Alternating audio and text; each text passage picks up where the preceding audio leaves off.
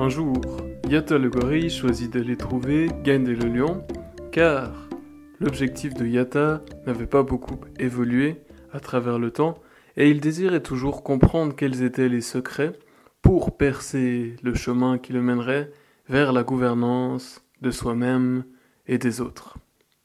Il choisit évidemment d'aller trouver Gainde le lion, le roi de la savane, le respecté et puissant félin qui, depuis tant d'années, veillait de façon attentionnée et attentive sur la savane et les êtres qui la peuplaient. Il alla donc le trouver et lui dit Oh Gainde, bonjour.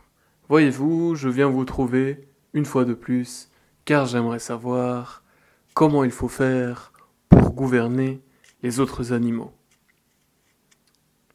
Alors Gainde lui dit Eh bien, Yata, je perçois là une forme de persévérance, et je salue cette qualité.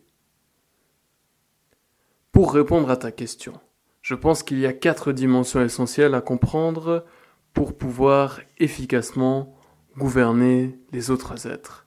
Et les voici. La première, Yata, est qu'il convient de s'appliquer au détachement. La deuxième est qu'il faut se conformer à la nature des êtres. La troisième et qu'il faut être capable de se concentrer dans le silence. Et la quatrième est qu'il faut être sans égoïsme.